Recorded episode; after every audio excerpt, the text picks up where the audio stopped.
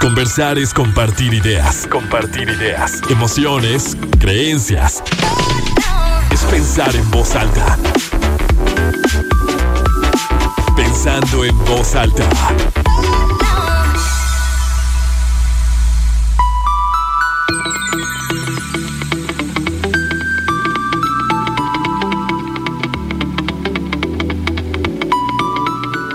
¿Cómo están? Muy buenos días, bienvenidos a Pensando en Voz Alta. Soy Lucía Olivares y con muchísimo gusto los saludo este sábado 18 de diciembre de 2021. Son las 10 de la mañana con 58 minutos. Estamos dos minutitos antes de las 11. Tenemos 19 grados centígrados en el centro de Torreón y seguimos sin, sin ver el frío, sin sentirlo, ¿no? Más bien el calor. Bueno, yo que salí apenas ahorita a las 10 de la mañana dije, bueno, esto ya, ya es calor definitivamente. Pero bueno, hay que tomar las debidas precauciones porque mañana y el lunes iba a bajar un poquito la temperatura. Entonces, bueno, a disfrutarlo. Y estoy encantada porque además tengo que contarles que hoy es el último programa de Pensando en Voz Alta de este año. Próximo sábado cae en 25, luego ya será primero de enero. Entonces, me, me encanta y estoy muy emocionada con el tema que vamos a tratar este día. Vamos a hablar de la tendencia en las nuevas parejas de no tener hijos como una decisión, no como no por algún aspecto biológico, de salud, físico, sino la decisión de, bueno, queremos vivirnos como pareja, no queremos tener hijos.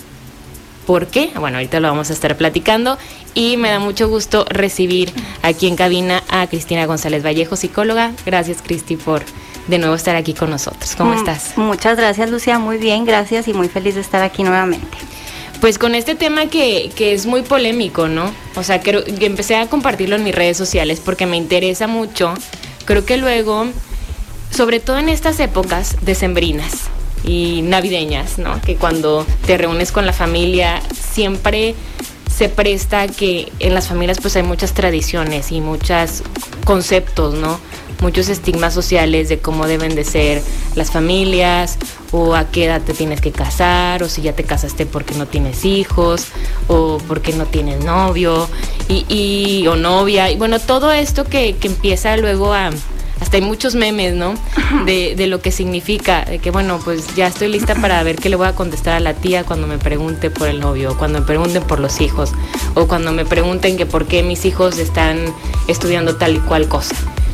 Y, creo que justo está mm, como el, encasillarnos o el tener que cumplir con el estereotipo de lo que la pareja es, la familia es, el matrimonio es. Como esto de, encajar luego cuesta mucho y, y nos, nos, nos resta como libertad del entendido de la pareja, del matrimonio, de la familia, etcétera. Y bueno, yo preguntaba ayer en, en mis historias de Instagram si qué tanto entendemos a la pareja o al matrimonio como que el propósito es justo tener hijos, ¿no? Claro. formar una familia. Y la mayoría, bueno, de mis contactos respondieron que sí, o sea, que sí tienen ligado este concepto de, ok, yo busco una pareja o estoy en pareja o me caso, porque el fin es ese, es tener hijos. Es tener hijos. ¿Cómo, Exacto. ¿Cómo lo podemos...? Y fíjate, justo en la mañana también en el desayuno, creo que en generaciones anteriores es más fácil encontrar o, o que te topes porque había también respuestas o comentarios de que, bueno, entonces ¿para qué se casan? Ujú. Y, y es esa la finalidad. Siempre digo que pensando en voz alta justo es invitarnos a eso, a cuestionarnos, ¿no? A ver, ¿por qué esto tiene que ser así? ¿Cómo podríamos entender entonces como el propósito de la pareja? Mira, Lucía, esto que dices es muy cierto, porque inclusive las personas, eh, cada persona tiene su momento. Y ese momento en el que tú decidas casarte, tener hijos, vivir en unión libre, lo que tú estés buscando como proyecto de vida es algo que va a pasar cuando tú lo tienes que vivir. Entonces pasa mucho que casi siempre después de los 30, estas, las mujeres que normalmente no están como en esta etapa, empiezan a entrar en crisis.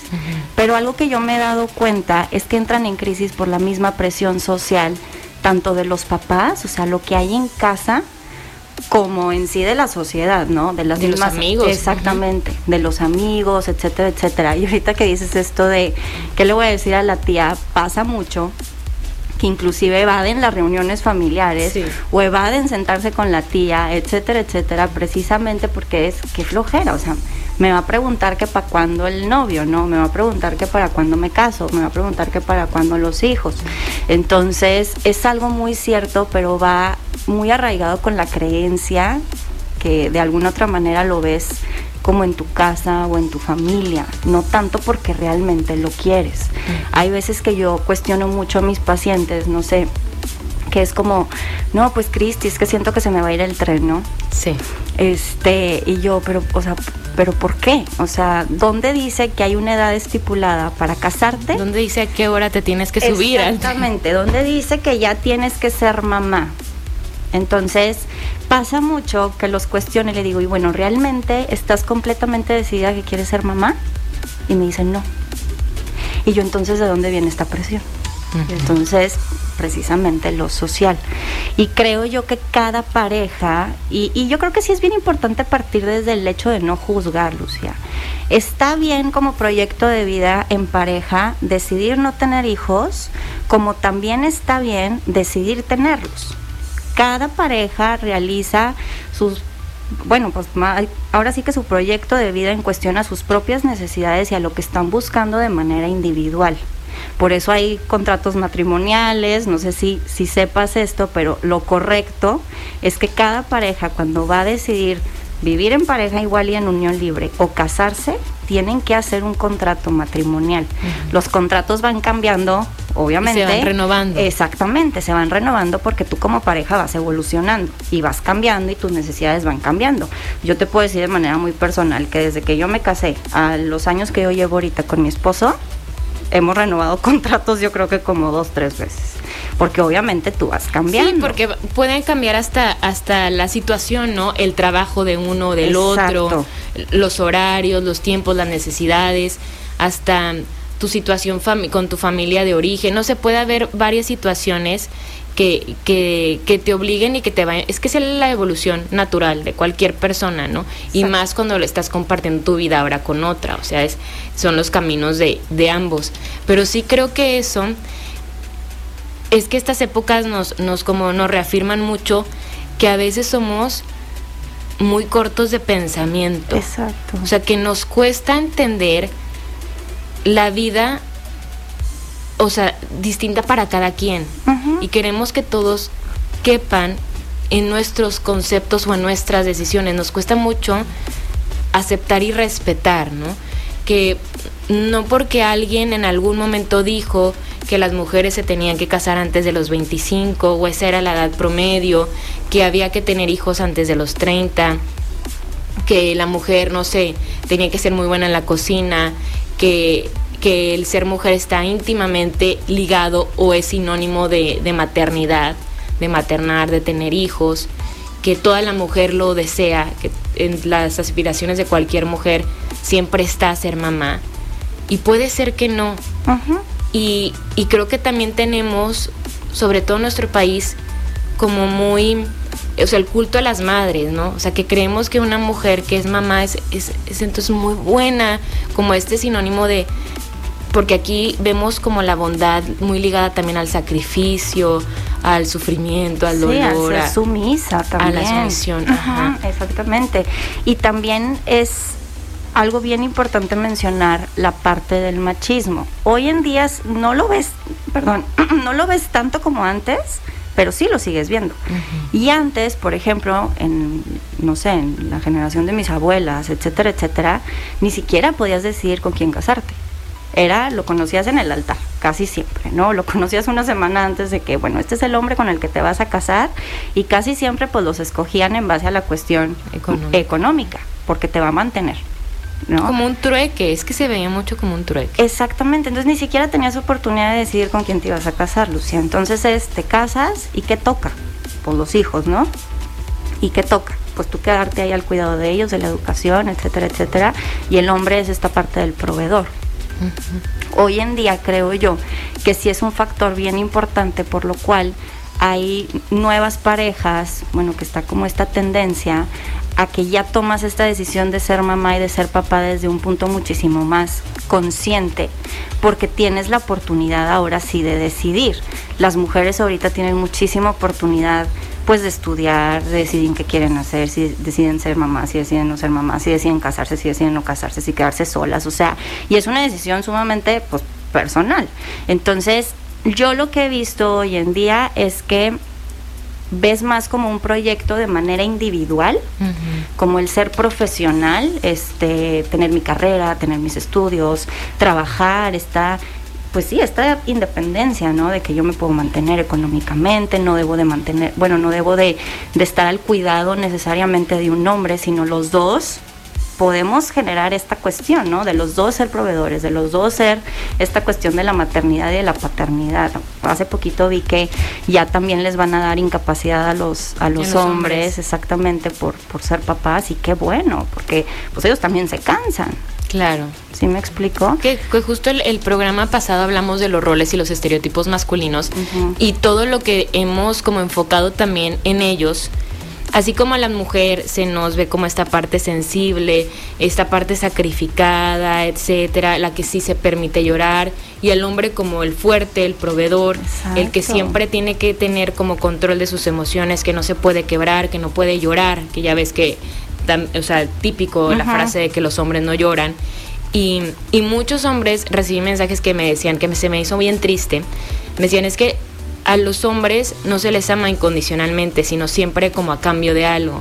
O sea, se ve como que, a ver, tu hombre me vas a proveer a mi mujer. ¿Qué me ofreces? ¿Qué me estás dando? Sí, y hasta se dicen a muchos, es que no tengo nada que ofrecerte. Bueno, yo lo he escuchado, ¿eh? Sí, claro. No, no, tengo nada que ofrecerte. O que mujeres digan, es que no tienen nada que ofrecerme. Como, ¿por qué depositar esa responsabilidad del sustento en alguien externo, ¿no? O sea, ¿por qué, porque yo mujer voy a buscar que alguien me mantenga a mí? Exacto.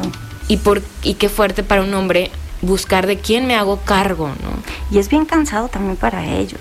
O sea, es bien cansado, es bien estresante porque guían, se guían con esta etiqueta de yo tengo que ser el proveedor.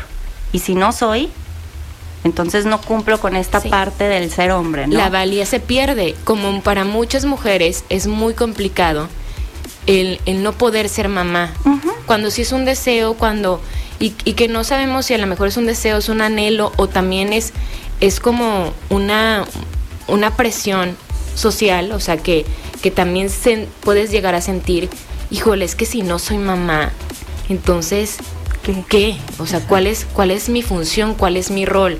Estoy casada porque ese era el propósito, ¿no?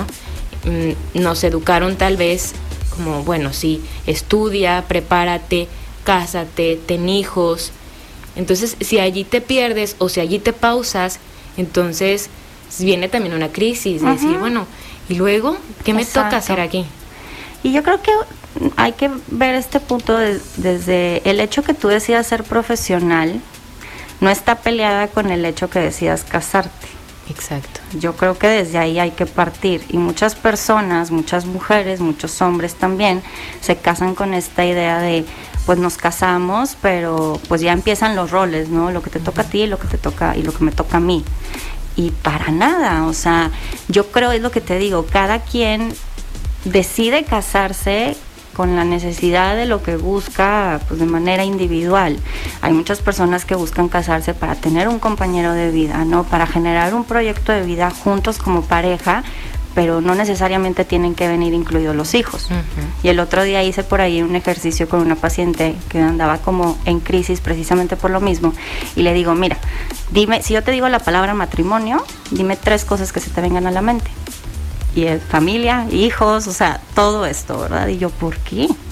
Hasta como verlo como una responsabilidad. Muchas mujeres luego hasta dicen, es que es bien, bien pesado, no te cases, es bien pesado, los hijos, es bien pesado. Y, y creo que ahí justo antes de irnos a la pausa, a lanzar la pregunta como el replantearse, a ver, ¿qué significa para ti traer una persona al mundo, ¿no? ¿Qué significaría para ti construir una familia? O o tener un proyecto en pareja. Creo que eso es una pregunta básica que Sí, todos claro. nos tendremos que hacer. A ver, quiero vivirme en pareja. ¿Por qué? Vamos a, a dejarlo así para irnos con Oscar Gastaldi, para que nos cuente dónde está y seguiremos platicando de esta tendencia en las nuevas parejas de no tener hijos. Conversar es compartir ideas, emociones, creencias, pensando en voz alta. Continuamos pensando en voz alta. Y bueno, seguimos, Cristi, porque estamos hablando de esta decisión de no tener hijos. Y antes de irnos a la pausa, les decía, bueno, a ver, desde el momento en el que tú piensas en la pareja, como por qué decides estar en pareja, que creo que también es una, un cuestionamiento, una pregunta que a lo mejor no nos hacemos, ¿no? Pensamos que tienes que tener novio, tienes que casarte, tienes que tener pareja porque a eso venimos. O sea, naces, creces, te reproduces y mueres. Claro. Es lo que se te dice. Pero puedes tú decidir, bueno, yo quiero vivirme en pareja, pero no necesariamente quiero tener hijos. Pero, ¿qué, qué pasa allí? O sea, tú como, como psicóloga, a ver, ¿qué, qué tendría, de dónde puede surgir esta decisión de decir, no, es que no queremos tener hijos? Y obviamente que también, o sea, esto es claro, si tú como mujer o como hombre tienes claro que no tienes, no quieres tener hijos, cuando estás en pareja, pues tendrás que compartirlo, ¿no?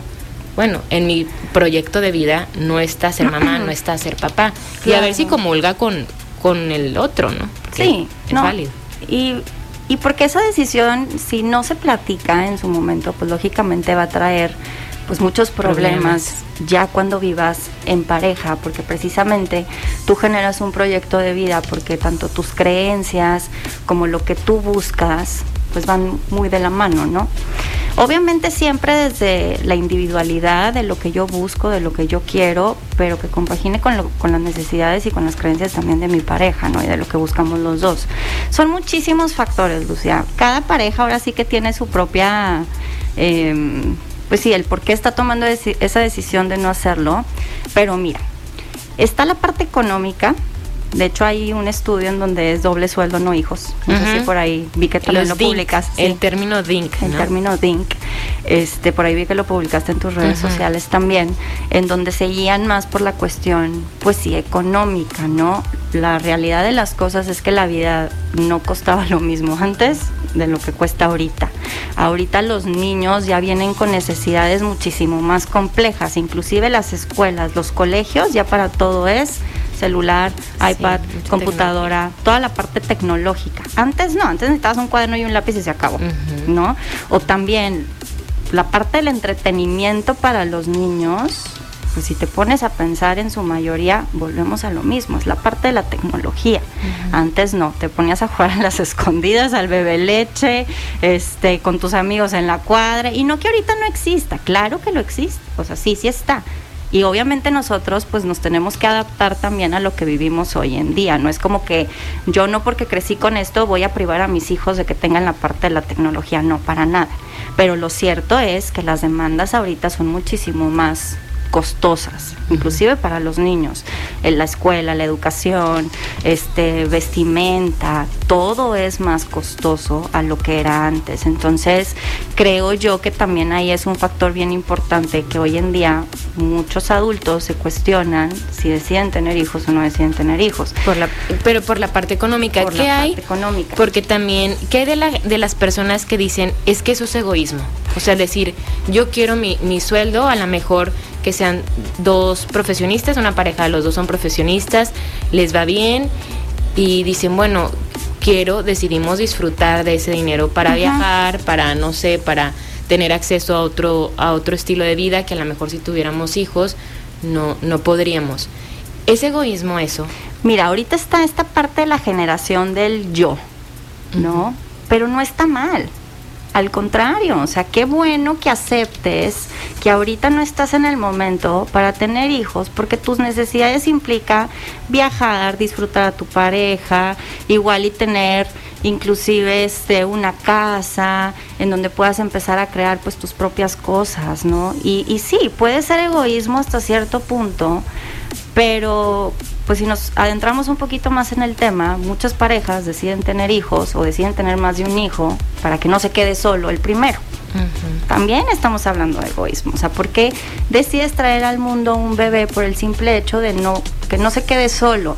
¿O por qué decides traer al mundo un bebé por el hecho de no quedarte tú solo en tu vejez? Eso. Eso también eso es me, egoísmo. Eso me parece más egoísta. Claro, por supuesto. Porque luego se dice mucho, híjole, qué fuerte ese, ese punto, Cristi, porque se dice mucho cuando una persona decide no tener hijos y a lo mejor puede, es que lo he escuchado, es que qué padre, ¿no? A lo mejor en tu juventud si viajas, si te compras tus cosas, te compras una casa, puedes cambiar el coche, etcétera, etcétera. Pero cuando seas viejo, o bueno, cuando seas más grande, ¿quién va a ver por ti? Y es como dar por hecho que tú traes hijos al mundo como para cobrarles un poco Exacto, lo que, lo tú, que tú diste. Exacto, eso también es egoísta. Y, y también escuché de verdad que, porque uno como hijo, creo que si tú como hijo quisieras regresarle a tus papás todo lo que han hecho por ti, pues no alcanzas, o sea, no acabas. No, o sea, necesitarías otras más vidas como para terminar con eso, porque aparte, pues es el amor desinteresado, ¿no? Exacto. Se supone.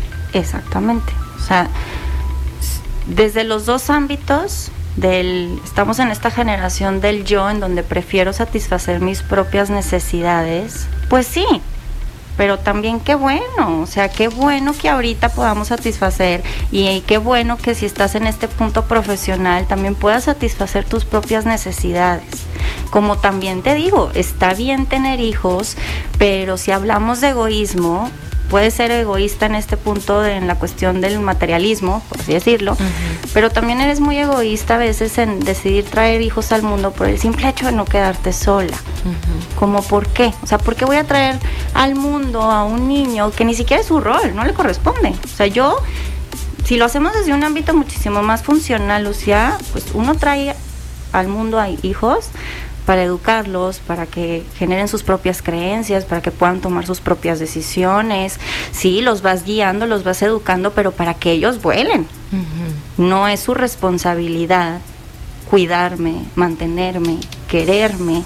Luego viene mucho esta culpa y este sentimiento de culpa de, híjole, es que mi mamá, vamos a suponer que no fuiste esta mamá tan maternal, tan protectora, tan buena, etcétera, etcétera, por tus propias heridas, lo que tú quieras, pero me siento culpable por no quererla. O me siento culpable por estar enojada con ella. ¿Y por qué viene la culpa? Porque es tu mamá. Sí. ¿Sabes Y, cómo? y también vienen muchos que creo que también eso se presenta de manera particular en estas fechas, muchos reproches, ¿no? Exacto. También hay, hay muchas mamás que a lo mejor si, si los hijos deciden, ya están casados y deciden pasar las fechas con, con la familia de, de la esposa o del esposo o, o vivirlo, disfrutarlo solos o irse de viaje, es como que se le olvida que soy su madre, se le olvida todo lo que hice por él, por ella y, y eso es bien doloroso porque creo que como, como hijo siempre se tiene el, es mi mamá, es mi papá, y, y esta sensación de ser un mal hijo o de ser un, o sea, es, es muy difícil. Y creo que, o también cuando las mamás o los papás dicen, yo dejé de trabajar por ti, yo no me fui a cumplir ese sueño que tenía por cuidarte a ti. Y, y muchos, también lo he escuchado, mucha gente dice, es que yo no te lo pedí. Exacto. O sea, y creo que en la medida también en que los padres se realicen y sean más felices, pues van a compartir esa felicidad luego con los hijos. Exactamente. Y mira, los papás viven con culpa 24/7.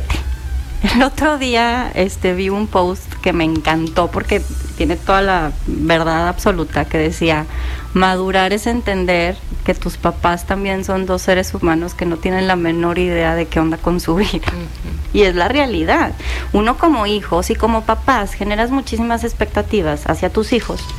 Como hijos generas todavía el triple más con tus papás. Sí. Me tienes que cuidar, me tienes que querer, me tienes que proveer, me tienes que mantener, o sea, y por eso pasa las heridas, porque como tengo unas expectativas tan altas de hijo como papá, haces algo que no está bien, por ejemplo, y viene una desilusión increíble. Sí, madurar también es dejar de idealizar a los papás. Y verlos como seres humanos. Sí. Antes de ser mamá es mujer, antes de ser papá es hombre. Sí. ¿Sí? Entonces, te digo, está esta cuestión económica, está la cuestión también emocional, en donde pues eres un poco más consciente de no querer transmitirle o no querer pasarle pues tus propias inseguridades también, que uno siempre dice y siempre dices, por ejemplo, esto es que nunca estás lista para ser mamá y ser papá. Y tienen toda la boca llena de razón, pero te voy a decir por qué. Nunca estás lista para ser mamá o ser papá porque vas a algo nuevo. No Claro. sabes a lo que vas. Y como toda cosa nueva, pues aprendes. Es Sí. como, yo podré estar muy lista para andar en bicicleta, pero pues claro que me voy a caer, o sea, me voy a volver a levantar y pues ahí voy a andar. Sí, eso tienen toda la boca llena de razón. Pero es muy diferente decir, voy a ir a terapia, por ejemplo, voy a trabajar en mí misma para que el día que sea mamá Está. lo disfrute, lo goce, no ande viendo a mis amigas, por ejemplo, en el pues en la fiesta y yo, ay, ¿por qué? Y Sí. este reproche, ¿no? Híjole, ese tema hay que tocarlo también. Sí. Ahorita, después del corte, vamos a hacer la pausa y volvemos. Seguimos pensando en voz alta, soy Lucía Olivares. Hablamos de Mejor sin hijos, tendencia en las nuevas parejas con Cristina González Vallejo, psicóloga. Y antes de irnos a la pausa, Cristi, decías que, que bueno, no estar extrañando las etapas pasadas, ¿no? Que, que luego ocurre mucho. El poder decidir que si bien nunca se está preparado para ser mamá, para ser papá, porque como lo decías tú, pues es algo nuevo Exacto. y, y no sabes a lo que vas hasta que lo estés viviendo, tal cual. ¿Cómo sí podemos identificar, a ver, este sí es mi momento? Porque a lo mejor también se ha tomado la, la paternidad como un poco irresponsable, sintiendo que tengo que, o sea, es algo, es el paso que sigue, ya me casé, entonces tengo que ser papá, mamá sin a ver cómo están mis finanzas, cómo estoy yo emocionalmente, cómo estoy con mi pareja. Porque también pensamos, bueno, me caso, em, como mujeres, que se nos dice mucho también, el reloj biológico se te va a pasar, entonces tú ya te casas y luego, luego hijos. Porque si no, este, a lo mejor vas a batallar o luego vas a ser una mamá muy grande, entonces ya, luego, luego.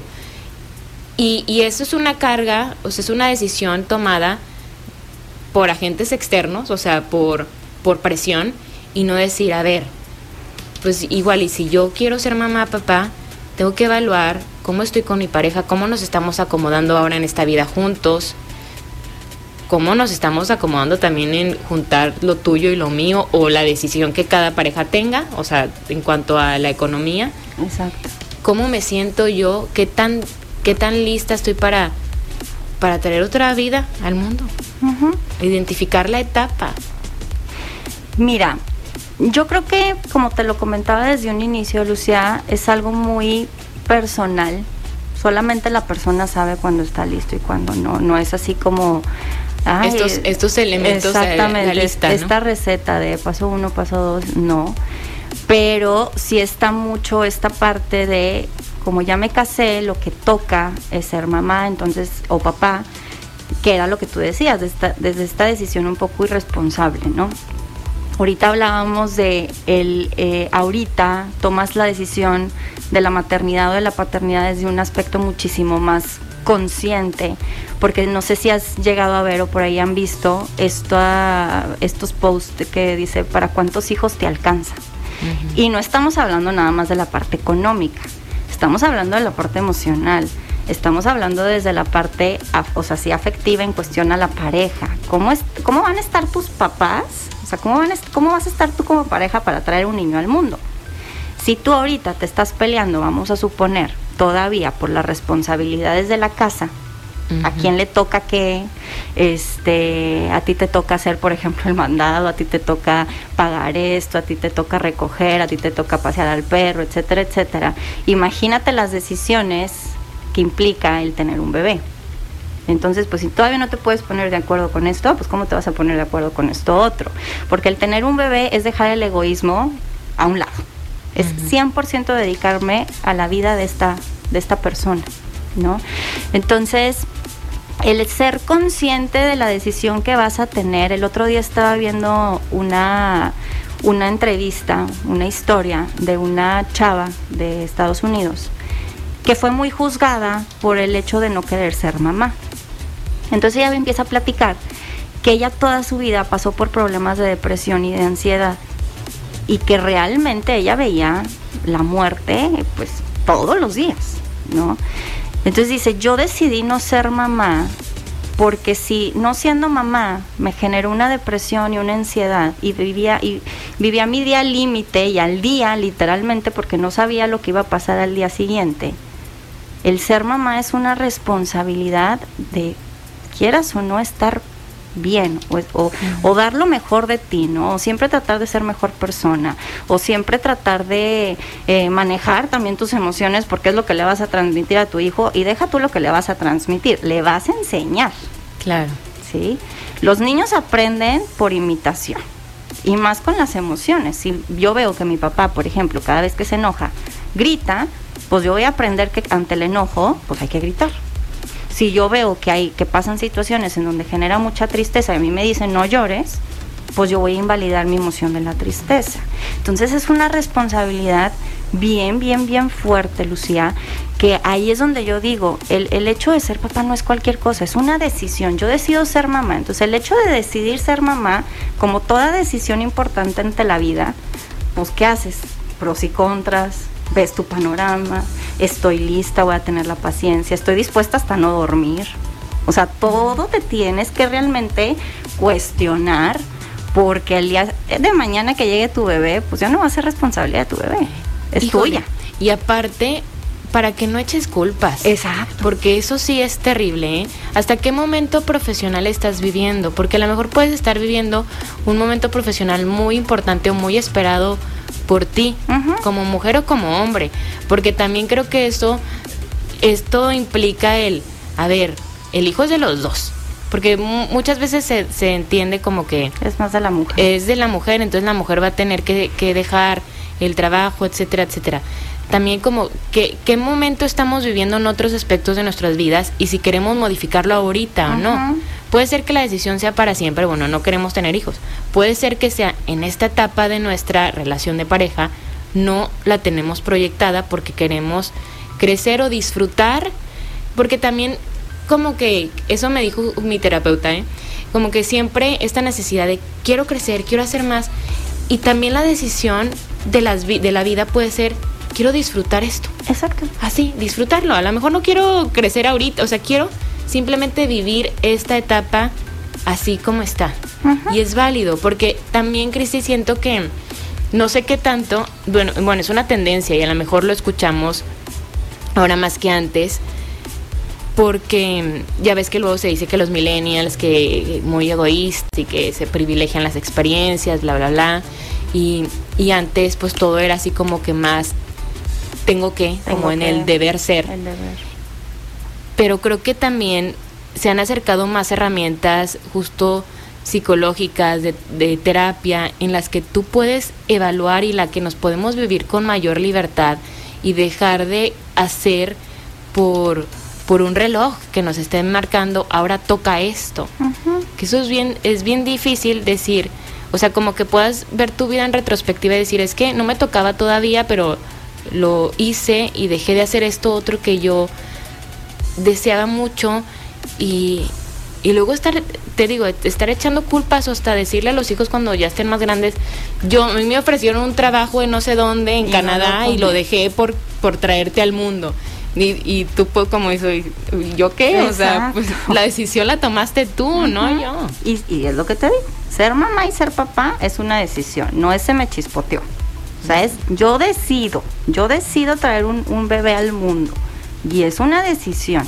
Entonces, inconscientemente, quieras o no, por el deber ser o el tengo que, empezamos a generarle muchas culpas y expectativas. O si, por ejemplo, yo dejé mi carrera trunca, ahí estamos o ahí vemos papás que constantemente están ejerciendo presión de y tienes que acabar tu carrera y es lo que te toca y tienes que tener el mejor trabajo y el mejor sueldo y nada de quedarte sin carrera y es una presión constante y me pasa que ves adolescentes en, en la primera decisión importante que es la elección de carrera no es que yo quiero hacer esto pero mi papá no me, no me deja que porque me voy a morir de hambre y luego cómo voy a mantener a mi familia entonces Sí, qué fuerte. Inconscientemente, que, y mira, yo siempre le digo esto a los papás, ustedes hacen lo mejor que pueden con lo que tienen. Y por eso viven con culpa.